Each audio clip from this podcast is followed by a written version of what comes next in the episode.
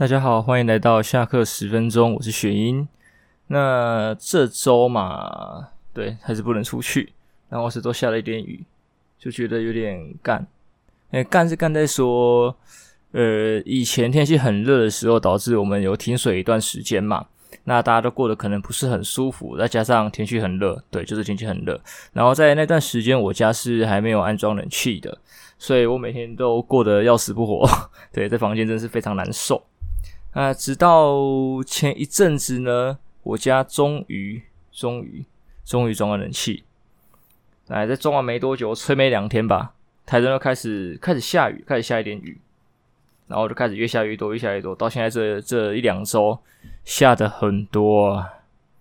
我这个冷气几乎没有享受到了，天气终于变得比较凉了一点点，但是我的房间还是算比较闷的，所以偶尔我还是会打开，但是。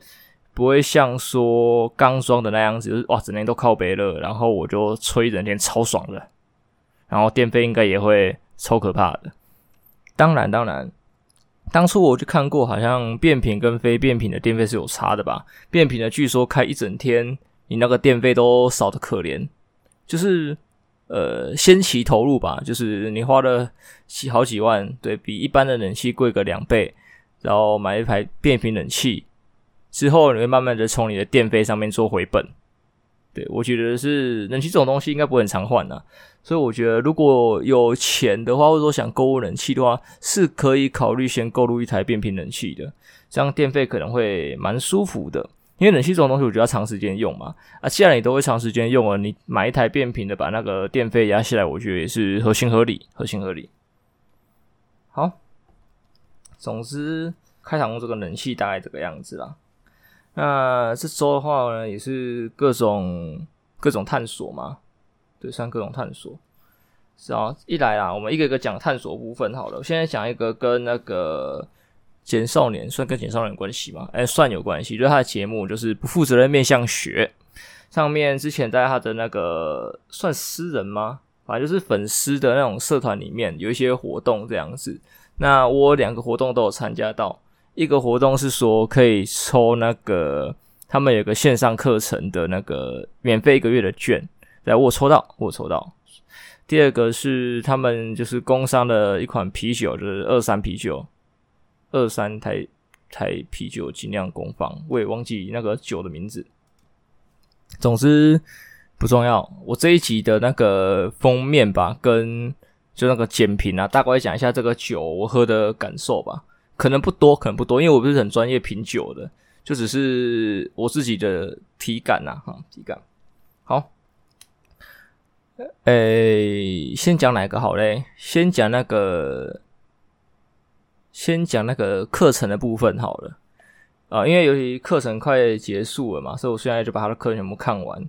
我看完之后，觉得他教的面向可能算是蛮轻松的方式吧。比较偏实用类型的，那对于你一开始要实战的话，可能没有来的那么的有用，但是我觉得还是有点东西，就是它是让你让你学的比较生活化啦。像我印象深刻的一集就是如何看用面相看出一个人是否单身这一集，如果你们看他的 YouTube 影片有，来还有用这一集去做一些教学，说呃大概怎么看怎么看，然后为什么原因，像说我这样会不会爆他雷啊？应该不会吧？我不知道。他就说，就是呃，额头额头太高的话，表示你太聪明，那你就可能看不起别人嘛，看不上别人啊，所以你就比较可能会单身。诶，合理啊，这合理吧？就是还有那个，就是说什么鼻子啊，还是什么哪里怎样，会有什么性格？对，你可能比较孤僻，比较不去跟人家做社交，所以你也有可能单身嘛，就是推理的等等诸如此类的。他的他的。它的面向的方向比较比较偏这一种啦，对，比较不是说什么我们常常看电影演的五行命理这样子，对，就是那种风水啊，干嘛微博，就是讲的很玄很玄，然后你要讲一个道理，就是都说不出来，就是有啦，硬要说道理的话，就是哦，A 会因为 A 所以会发生 B，可是你没办法像说刚才讲的嘛，因为你额头高的是指太因为太聪明，导致容易看上别人，所以容易单身。或者是说什么鼻子高还是什么，这个我忘记了。对，好像就一个情况哦，所以是你性格比较孤僻，比较不喜欢跟人家社交，所以也容易单身，对吧？容易嘛，也不是说一定嘛，只是有这个几率而已。比较不是说什么风水不好啊，啊那个什么祖先的棺材没放好之类，然后导致的什么这种玄学比较不玄呐。好，然后呢，我也觉得说，嗯。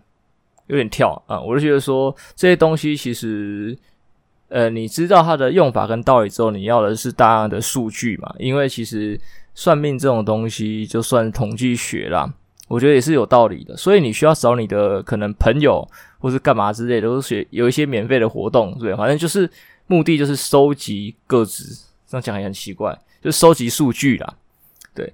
所以我觉得说算命这个东西，在你学生时期学是非常棒的。像我的学长，大学学长，他很喜欢就是占星，就是玩塔罗之类的。所以他每次遇到一个新的朋友，就会跟他要命盘，然后观察他的面相跟性格，然后去。去问看看你有没有这些特质这样子，然后还还有笔记会记起来哦，记你这个人的，像说什么额头高啊、鼻子高啊、干嘛之类的啊，出生年月多少、什么星座、什么什么时候生的啊、年龄、岁数干嘛之类，然后有没有什么特性，哪一条准哪条不准，还记啊？是啊，所以像我们现在要学的话，我们出社会了嘛，就没办法像学长这样，因为你的同事也就那几个，平常社交也就你的朋友，你的数据很少诶，因为你看嘛。我说在学生时期学很很棒，是可能国小也不会这种东西有兴趣啦。国中比较中二的时期可能就会。你看你国中一个班好了，因为一个班待三年嘛，所以你认识四几个朋友，但是一定不会这么少，你一定会认识其他的。好，就可能给你六十几个样本，在高中在一个班，可能再给你六十几个样本。对，就是除了原班上的，再加上一些额外你扩充出去的人脉。除非你现在有一些学校比较特别，会有一些分班的什么的情况，你可能就认识更多的人，然后在大学嘛。所以，诶，其实算命师也蛮需要那个，蛮需要那个该怎么讲，外向的哦。因为如果你不不不敢去交朋友，你不会收集到这些数据。那也就一个不少的数据了，两三百个加起来，我觉得算不不小了，应该有一定的准度。你这样收集起来，如果你有长期在研究的话，因为你甚至有时候看路人或者是。大学，如果你很爱去打工，像我做那种电竞还是什么的展场工读生，就会在认识更多的人吧。因为每一场每一场的人都不一样，对，在这种工作的话，哇，你的数据会是往上的提升，你的准度可能越来越高，对啊，那直接出社会，像我现在出社会才开始想要学的，就哦，好像有点偏慢，偏慢。那也不是说不能学啊，就是说你可能可以加一些社团或是论坛。PTT 啊，FB 啊，什么之类的，有些会免费帮人家看相之类的嘛。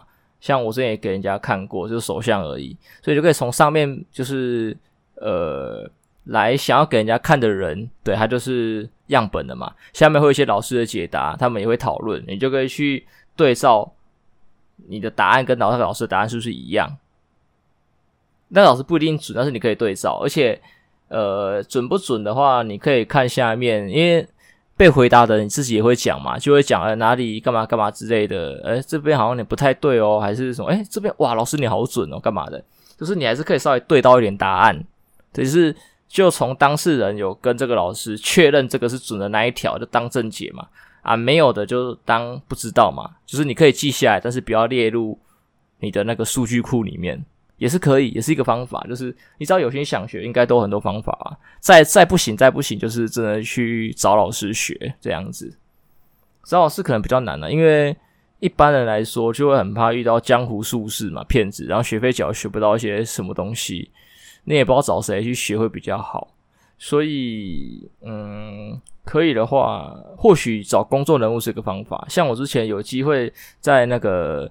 不负责面相学的一个线上的看面相的活动上面，就是大家都是问面相嘛。那我比较特别，我直接问，我想学奇门遁甲的话，我应该怎么入门？对，然后那时候简少年也推荐过一个老师，说我可以考虑去找那个老师学，还不错。但他说学费好像，我记得他讲一个数字，好像没破万，但是也是几千块，还可以啊。以一个出社会的人来说，如果真的想学这件事情，我觉得是还可以的。但还有说的。可是这个学好像是算月吧，还算年的，对，就是没办法，你要长时间学。那如果你想要很速成、很速成的话，不是没有这种课程，但是会很贵。其实我有点不懂这种道理，因为像算命这种东西，又不像是那个玩游戏对角色刻大礼包一样，就是你刻越好的那个材料，你会成长得越快。那学习这种东西，你花越多的钱，你可能只是买到越精辟的资料。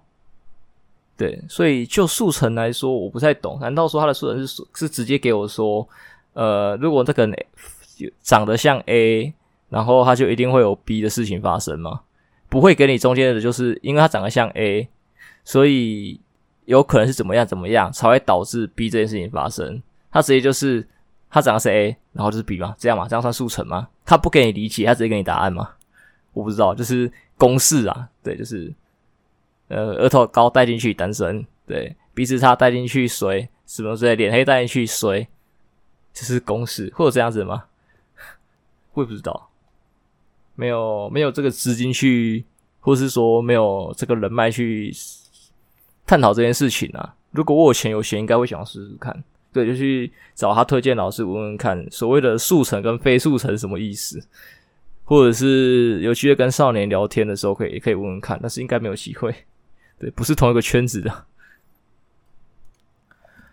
好，再来这边可以再插一个趣事，因为。就对于感情线的那个这个这个议题的，我比较有兴趣一点点。然后，因为我也没有样本嘛，所以我就看自己。可是看自己呢，就是也看不出什么鬼东西。对，我可以看得出来我的那个姻缘线吧，很多条。然后我也得证说，因为我之前好像有提过，我很容易喜欢上别人嘛，可以跟可以喜欢很多人。所以我想说，干，我是因为就是天生发情期比较多次。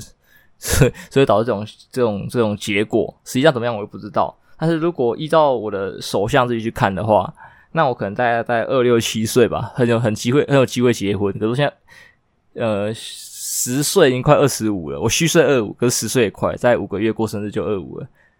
二六二六二七结婚是怎样？闪婚呢、我到现在还是母胎单身。可是这种东西参考用啊。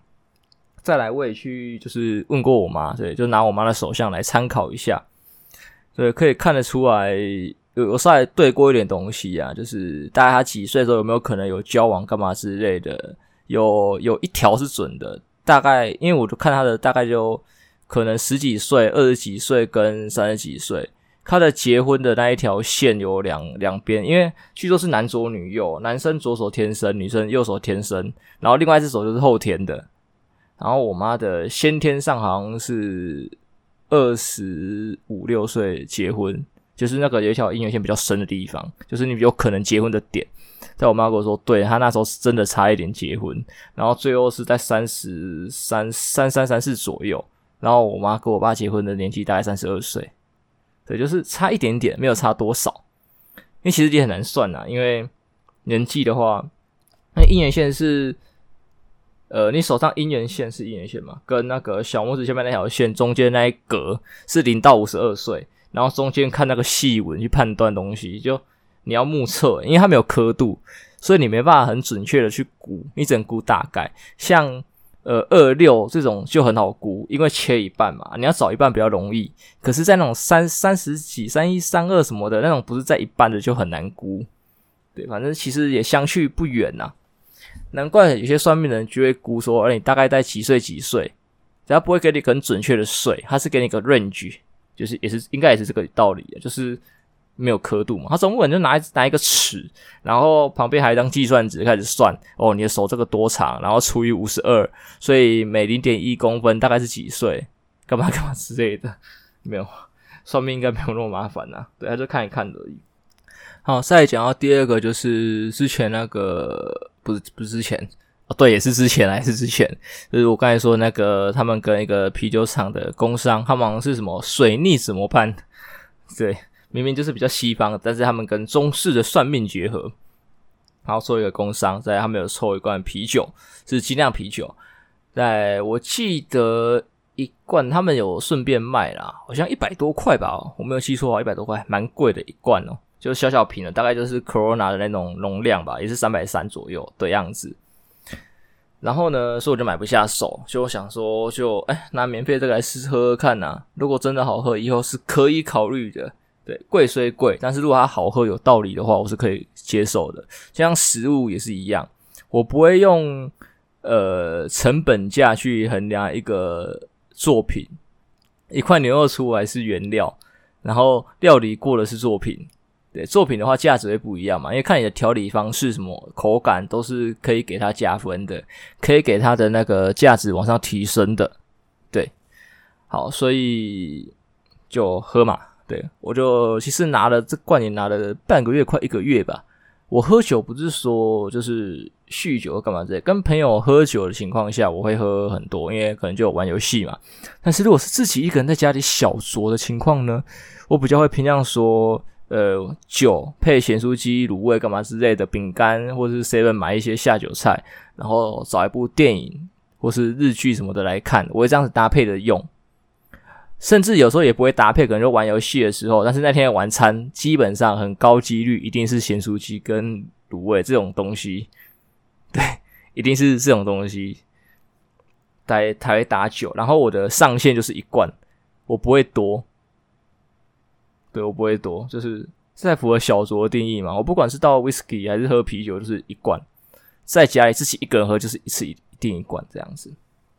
不会追啦，虽然我很想测试自己的那个极限酒量在哪里，但是一直没有这个机会，也有机会想测试看。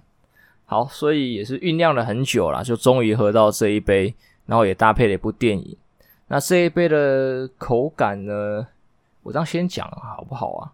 啊，反正我的文章也会讲，没差，我这边也讲吧。是呃，精酿啤酒，我本来对它是有点期待的，因为我本来没有去了解，我不是很懂酒的人，我也没有特别去了解，只是呃会喝会喝酒，跟懂酒应该是两回事，对，会喝而已。哦，然后会期待是因为之前看到那个台通跟九妹有一集就是要对决是呃高低价位的啤酒的样子吧。他们最后就弄出几款精酿啤酒，我非常有兴趣，像是台啤的那个黑熊款吧，还有一个什么东西的，还日本还是什么的，反正呃也是贵啦，几百块到几千块都有，但是我觉得是可以尝试的价格，因为听他们的叙述，好像真的有点东西，而且我才知道精酿啤酒的浓度有的是可能比较偏高，甚至是可以放的。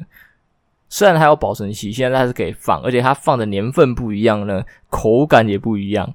我才知道哇，原来啤酒也可以放。因为一般来说，我们理解都是可能红酒可以放，还有我也不知道，我不知道红酒好像可以放。反正就是有些酒是可以放的嘛，啊，然后越放价格越高嘛，大概这样子。我啤酒也可以，对，所以就想尝试看看台啤那个，我也想尝试看看，如果有钱有机会的话啦。对，那个那个就不会一次一罐，因为那个是蛮大罐的，然后可能就倒一小杯出来喝，就是对精酿啤酒，对这个精，我觉得会把它，我会把它定义成精致的精，对它可能像 whisky 或是像红酒那种 label，就是你一整罐一次只会倒一杯出来喝，就是小酌，不会说什么整罐拿出来采管那啉，不安内啦，熊熊啊，而且很烧钱呐、啊，不便宜不便宜。好，然后这一罐的话，喝起来就是。该怎么讲？它是芒果口味的酒，但是我其实喝不出什么芒果味，倒是麦子的味道很重。然后苦的话还好，苦味也不重。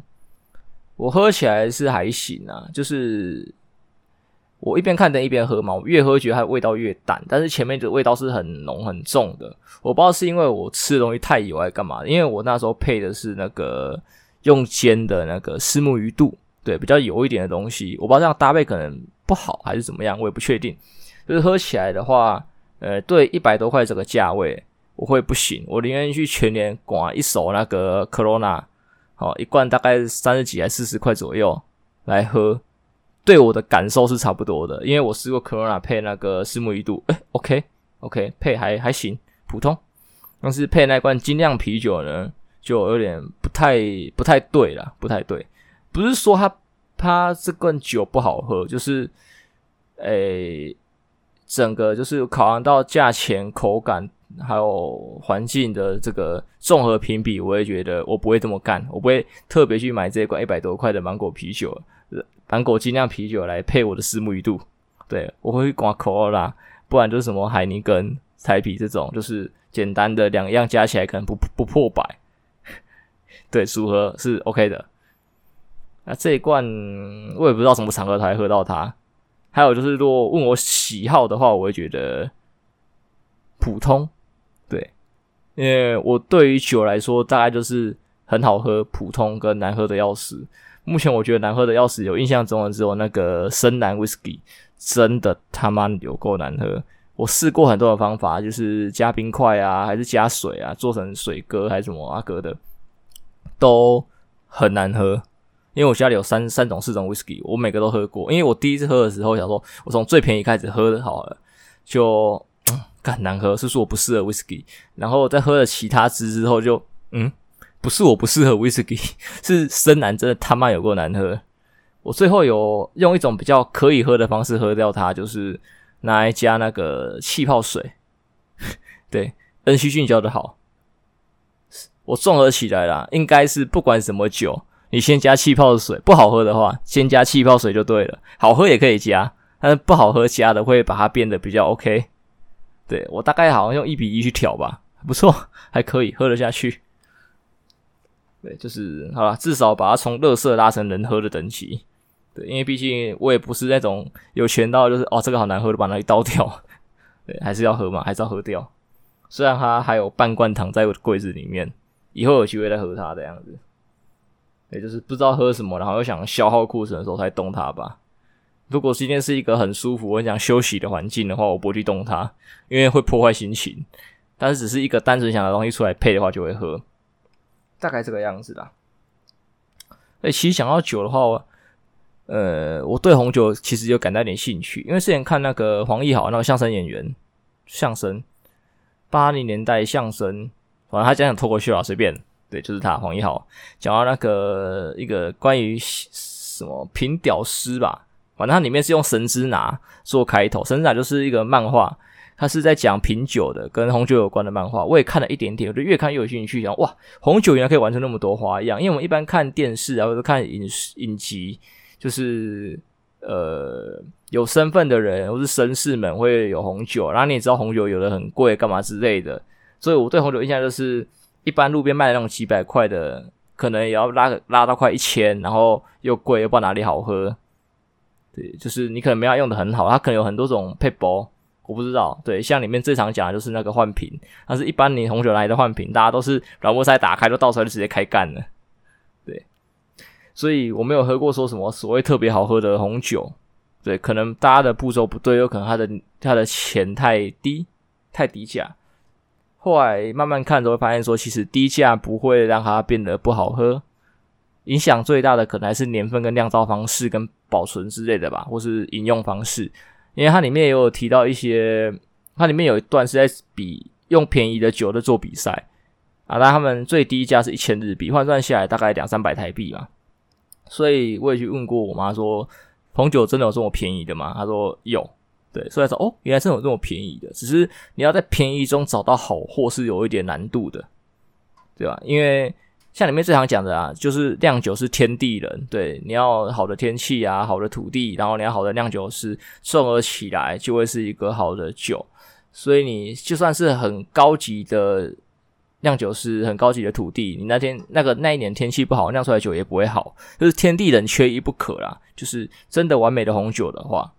但是你，你像平常，呃，平常一些比较刺激的甜啊，或是比较技术没那么厉害的酿酒师干嘛之类的，万一哪一天他的那个那个那边的天气或是土壤突然变得比较好了，可能因为某些缘故变得比较好，然后他自己的技巧刚好又打上了，天地人合在一起也会变得很好喝，所以就会有那种很便宜然后又异常好喝的，就突然就有。对，某一年的刚好就那样子，是有可能找得到的，只是你要花心力去找。我目前看的不多啦，对，所以里面就是很多都会讲到红酒是要喝的，因为很多人红酒都是收藏而已嘛。那男主角比较偏向红酒是拿来喝的，我也觉得这样很好，因为像刚才讲的嘛，呃，一般人的认知就是贵的一定比较好喝嘛，但是便宜的有没有好喝的有嘛？但是你没喝过，你不会知道嘛。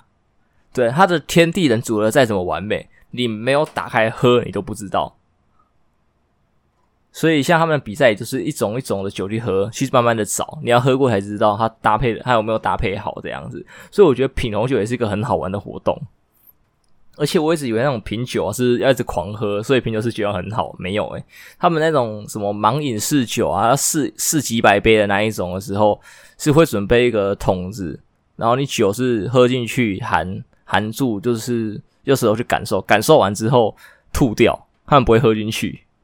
所以不是说什么酒量特别好，是他们根本没有把酒喝进去，对，他们只是品，用用嘴巴去品这样子而已，大概这样啦。然后最后最后 最后就是，呃，我朋友也在期待说疫情解封，因为他说他们家之前那个什么节啊，端午节的时候吧，三三大节嘛，一年三大节嘛，中秋、端午跟过年嘛，就是会大家会送礼，他们家就收到非常多的酒，非常多的红酒。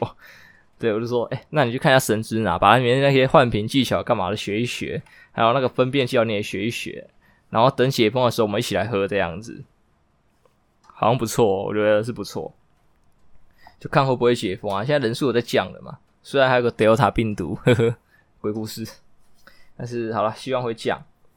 好，再接下来讲就可以讲到说我那时候喝酒配的电影吧，就是我喝那一罐那个精酿啤酒，配的电影是那个《消失的情人节》，因为这一部是。忘记什么原因，知道他是有得奖吗？还是干嘛？还是只是因为他是台湾电影？因为我其实蛮支持台湾电影的，虽然台湾电影给我的震撼没有那么多，但是还是会希望看到自己土地上有一些东西出来。像我就很喜欢那个角头系列，虽然浪流年拍的还好嘛，对，其实我很喜欢看那种黑道电影，对，像古惑仔那些都是，黑道电影真的蛮有趣的。啊，这不重要，我们扯回来《消失的情人节》这一部。然后我也忘记什么原因，我一直没有看它。可能有一个很大原因是我看那个 Netflix 上面的截图都不太好看，就是说女主角翻白眼，啊，女主角可能长得不是很亮眼这样子。毕竟有我看剧有很大的原因，有可能是因为一些演员，我喜欢演员去那个呃去看的。像我看日剧就是这样子，就是呃先一开始一定是题材嘛。然后，如果在这部电影或这部剧里面看到某个演员，我觉得非常的喜欢，对他的演技、他的长相，随便都有可能，我就会去找他演过什么其他部，然后再借由这其他部我看了之后，再从里面再看到一些其他的演员，我再找到另外的其他部，就是这样子用演员用演员去找片，我会有这个循环啊，不是说我一定是一定都这样做，只是。我会去做这件事情。如果我在某部影视作品中看到哪个演员很厉害或者吸引我的话，会这样子。好，所以一开始就是这部我不知道是谁演的，所以我没有特别对谁感兴趣，所以也没有说一直想看。反而是那个谁，《真三国无双》吧，因为上礼拜好像看了两部，也看了《真三国无双》。对，那部游戏改编成电影，理论上来说啊，不用看到知道可能是粪片，的确也是。然后卡斯是谁？我不知道，不重要。我是听台东在讲，古天乐有演，好，我看了。古天乐演吕布，就单纯这个原因，我看了，真的粪，好粪，真的粪。虽然它里面有一句曹操对刘备的评语，我觉得蛮有趣的，整部就只有这一句我觉得有趣而已。好，什么不重要。最后，最后啦，让我。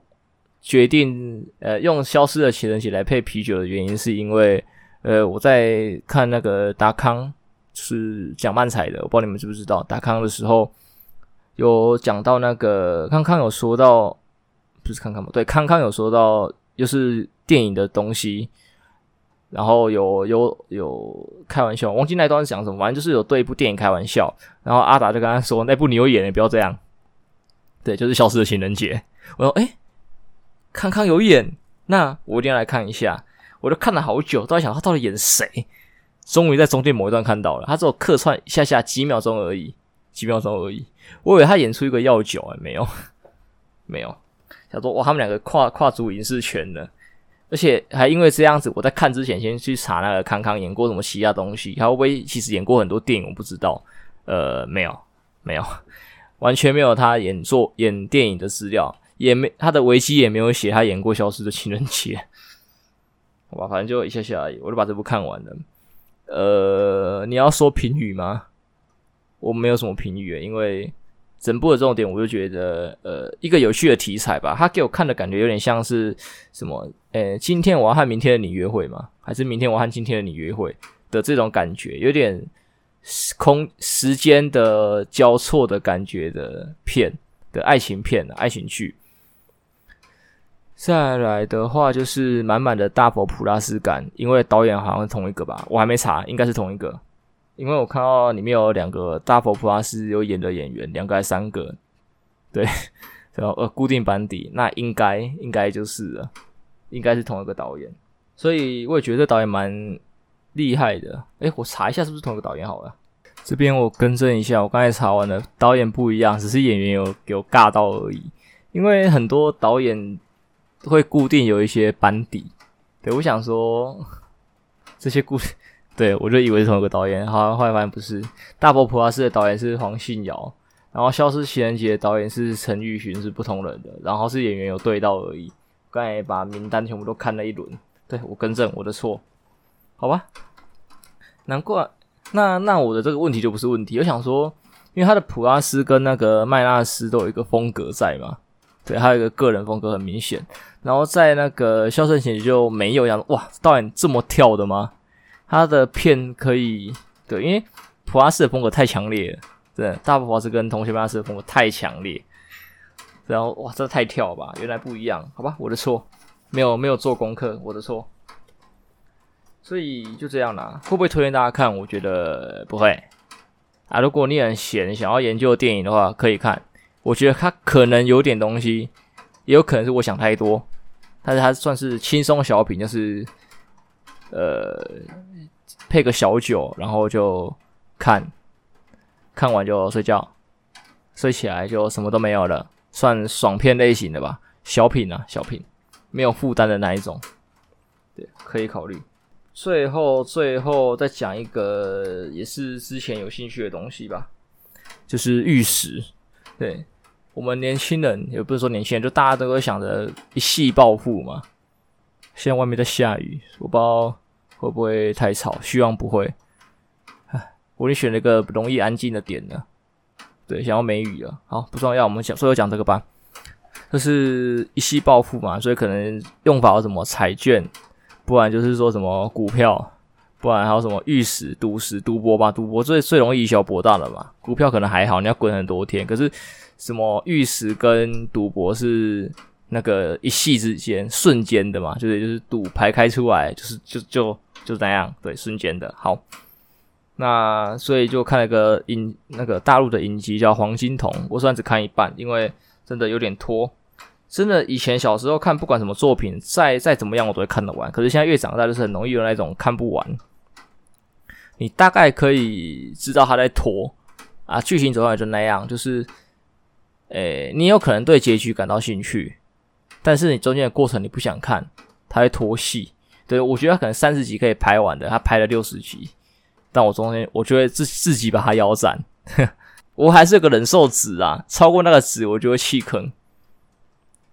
就是人生有很多更值得你花时间去看的东西，对，不要浪费时间在这些浪费你时间的作品上面。我不是说他懒，就是对他拖到你的时间，他浪费你的时间了。当然，你时间很多的话，你就还是看吧。啊，总是这样子。再就是那个谁啊，健宝啊，之前有拍过一集赌石的影片嘛，然后就赌了一颗石头，干嘛干嘛干嘛之类的。然后那个老板还说，诶，这颗可能可以雕哦，有价值之类的。他就后来前几天吧，上一部新的片，就是他把这个石头去雕了，也是请很厉害的人来雕啊，干嘛之类的。但是我重点不是他的这个石头，是里面的两个人物。一个叫胡延龙，好像是一个珠宝商嘛，算是富豪啦，富豪还是收藏家，我也不知道他的身份我该怎么定位。反正就是他们家有很多的玉石作品，然后他都有在收藏，然后也有一些在故宫，就是像翠玉白菜好像也是他的东西，然后他放在故宫展览。我哇，好屌！然后我也去查这个人怎么这么有钱，对，反正他们家是世世世代代都很有钱，他不是突然暴富的那一种。然后算是文人吧，对，搞艺术的，算搞艺术的。他像他影片的那个，你们不看鉴宝或是乌鸦的东西的片没差，但是我觉得那部你可以点进去看，然后切到中间胡延龙那一段，或者是你们去 Google 胡延龙这样子。诶，我早上叫你们看，是看说他在那个 YouTube 影片上面有展示过一样，他跟那个故宫的院长，故宫是院长吗？故宫博物院院长。就是一个一个结缘吗？相似的一个作品吧。他说这是非卖品，我就觉得很，我觉得很屌。它是玉，然后雕成一本书，上书上面还有毛笔啊，干嘛之类，我觉得很屌，可以雕成那样很屌。我如果是我啦，我有那个钱的话，我想买来收藏，但是我觉得那东西应该价值不菲。如果是以我的财力能买来收藏的东西的话，我是会买的。对，有这个前提的话，我的财力买得起的收藏品，我会买。好看，真的是好看。然后，虽然更多的是它的背后的故事跟意义啦，对，它的价格应该在这个层次上面。他也讲到很多玉石，其实如果没有故事给他的话，它就只是一块普通的石头而已。他说很多价钱其实是是他说的吗？还是我说的？我也不知道。反正就是，其实那些石头啦，都是的价钱都是故事赋予的。对，有的时候。其实稀有度没那么重要，想想好像还是有。对，好啦，稀有度有，可是故事能赋予它更多的价值，应该这样讲。重点是故事，我觉得人也一样吧。对，人都长得一样嘛，两个眼睛，一个嘴巴，一个鼻孔。不要跟我提那一些，就是 呃天生畸形的这种，好吧？不要跟我提特例。对，大家基本上长得一样。重点是你的人生发生什么事情吧。对，像天下的什么正妹帅哥这么多，为什么人家会想认识你？可能你背有一些故事嘛。就算你不是正妹帅哥，会不会有人想认识你？有吗？你的故事吸引到他了吗？对，他想知道你这个人嘛？想知道你这个人的这个人是指你的故事、你的成长、你的经历背景等等的，是这个意思。好，在影片提到影片的第二个人物就是大盗黑金城。就是他捧捧他，就捧他以前是以前是小偷，对，以前是，然后他现在已经是算顾问了吧？对，他不洗手了，不干了，然后是顾问，就警察会来问他一些，就是关于偷盗相关的一些意见啊，干嘛之类的。我也去看了一部那个新闻的那种记录，对，他就讲他的那个，你们去查大盗黑金城应该可以查到啦。然后看什么新闻五十二区吧，就讲到他以前就啊偷啊干嘛之类，现在就是顾问。对，警察要做那个防盗锁啊，干嘛之类的，会问他，很有道理耶。对，你的锁做的好不好？问一个最厉害的小偷就对了。对，他给你意见，应该好啦，因为最大家都希望锁可以防盗系列东西可以防一百趴，但是我觉得不行，我觉得能防个八九十就算很厉害了，甚至其实防五十可能就很厉害了，对不对？一百个小偷能防五十个。我不知道，我不知道定义是怎么样，但是绝对不可能百分之百嘛。虽然那个最厉害的小偷，好已经认证过，他也打不开，他很难打开之类的，那会不会有人有不小心有别种方式，刚好就能开呢？有吗？对啊，所以我觉得能防九成的小偷就很厉害了，他就有这个实力。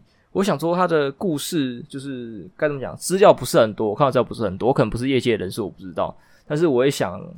说他的这个身份背景，可不可以拍一个特殊的故事出来？是不是一个电影的题材？台湾电影题材，也不是说鼓励犯罪嘛，就是你可以把它拍成他最后的为什么金盆洗手啊的心路历程，为什么突然变好人的心路历程嘛？朝这个方向拍，应该会蛮比较多人可以接受啦。还可以拍得很帅。我记得国外就很多那一种，原本是坏人啊，然后干大事啊，或是什么黑道的电影，这个时候很多啊，也不是说鼓励犯罪啊。就是帅，对，我觉得他的背景故事拍的电影应该是属于偏爽片的哪一种，各各种什么惊险万分啊、惊心动魄的场景跟情节这样子。毕竟是小偷嘛，神偷这样子。好啦，就期待啦。可是好像也只有我期待，还是会不会有什么导演刚好听到我这一段？应该不会吧？我的 Podcast 每周只有四个人下载。也不知道是哪四个人下载的，很感谢那四个一直听到现在的，会不会最后只剩下一个人呢、然后就可以发展那个别的故事。我大最后再推一部那个漫画好了，好像是小说改的漫画，叫做那个《全知读者视角》。大概啊，大概都是呃，男主角是读一部小说读到最后的人，对，他好像几千章节干嘛之类的。然后原本也很认真读，然后越来越少，越来越少，到最后一。对，那个小说下来数就是一一一一一到最后，对，他就是那个一，对，但是他读完了，这样，这部很好看，这部我觉得很好看，你们有兴趣可以去看看。我这样讲你们会有兴趣吗？也不会，因为我很怕爆雷啦。你们去查看看啊，然后看看个两三话嘛，再决定有没有兴趣。我觉得前两三话应该就会吸引你们了。对啊，我推的东西应该都不会太烂。好啦，总之这礼拜就先这样子吧。那我们下礼拜再见吧，拜拜。